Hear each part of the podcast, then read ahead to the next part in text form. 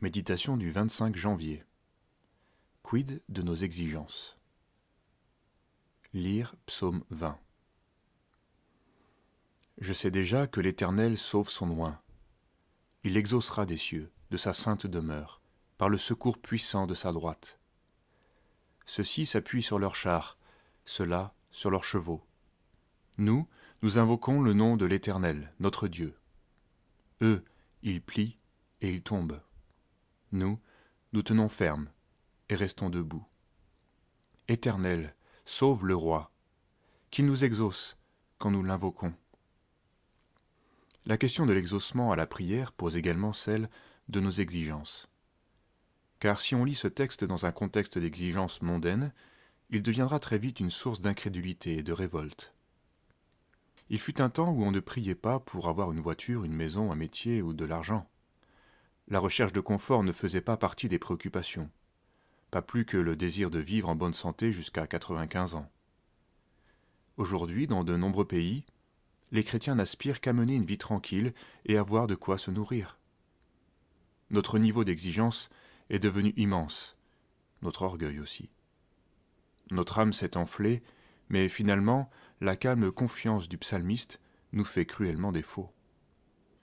Les progrès de la technique et de la médecine sont impressionnants. Mais de toute évidence, nous sommes piégés par l'évolution de la société, car elle imprègne nos raisonnements.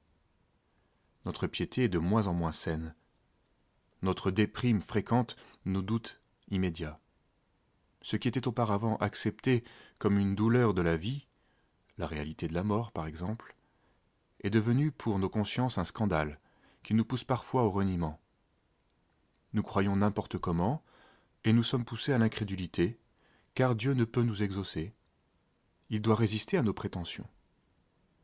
Cette évolution est extrêmement grave, car elle nous éloigne de la pensée biblique. Sans la foi, il est impossible de lui être agréable, car il faut que celui qui s'approche de Dieu croit que Dieu existe et qu'il est le rémunérateur de ceux qui le cherchent. Hébreux chapitre 11, verset 6. Vivre dans la foi invite à remettre en cause nos pensées mondaines, peut-être à accepter de limiter notre attente pour nous et pour nos enfants. Nous cherchons des sécurités qui nous éviteraient de devoir nous repentir de notre manque de confiance en Dieu.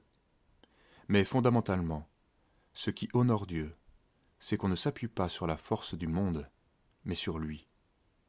Alors, il fera des miracles qui renouvelleront notre foi, même s'ils ne seront pas toujours tels que nous les attendions. Revenons à une authentique humilité dans nos vies et dans nos prières.